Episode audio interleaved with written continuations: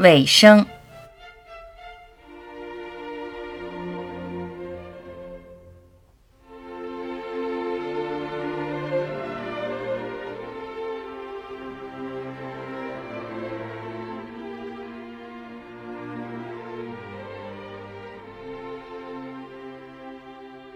两千年，郑民从巴西利亚大学正式退休，成为全职全新的终身教授。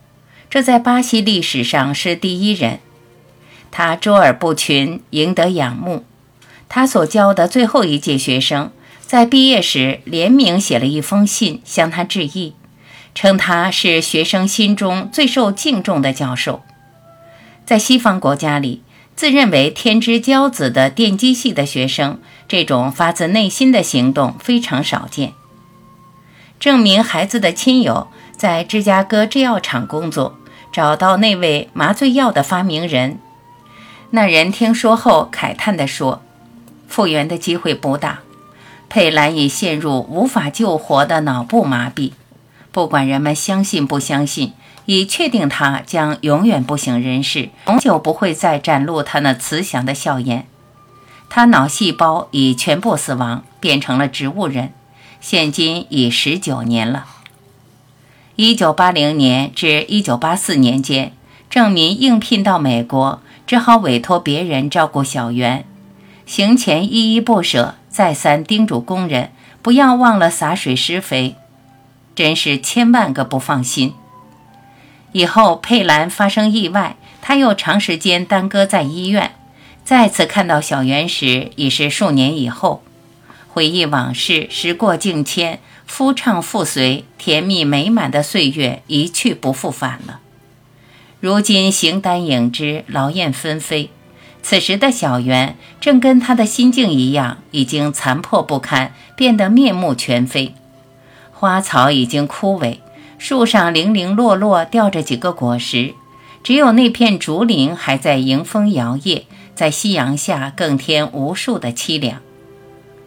高阁客尽去，小园花乱飞，芳草向春尽，所得泪沾衣。归来一夜无眠，郑民成诗一首：街上斜阳照苔痕，小园不复旧时春。万紫千红今何在？独留孤雁向黄昏。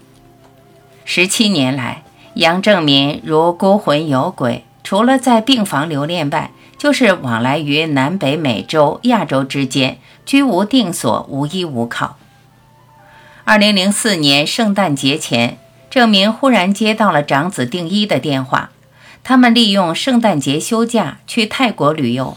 希望父亲也趁这个难得的机会和他们同去，避避寒气，散散心。十二月二十三日，一家三代六口人离开严霜寒流的台北，飞往风景绮丽的普吉岛。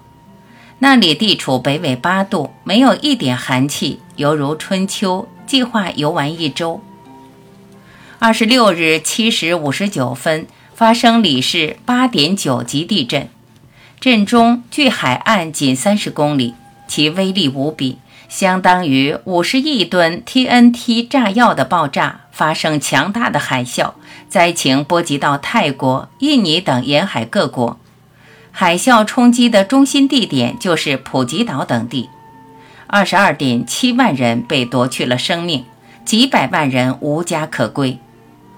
杨家幸免于难，这使郑民想到人的生死。只是一线之差。郑民幼承庭训，志向远大，魄力过人，受到传统文化的影响，他形成了良好的性格，正直诚实，顽强好学，勤奋勇敢，耐心执着，开创了一条成功之路。他生活的环境是大陆、台湾和巴西，各有不同的习惯和风俗，碰到不少奇闻趣事。他一生多灾多难，那个时代日伪杂横行霸道，灾祸连连，乱世大劫，很多良家儿女如猪羊一般被魔鬼宰割，受尽各种磨难，各种潮流发生激烈的碰撞，不可能有社会的和谐。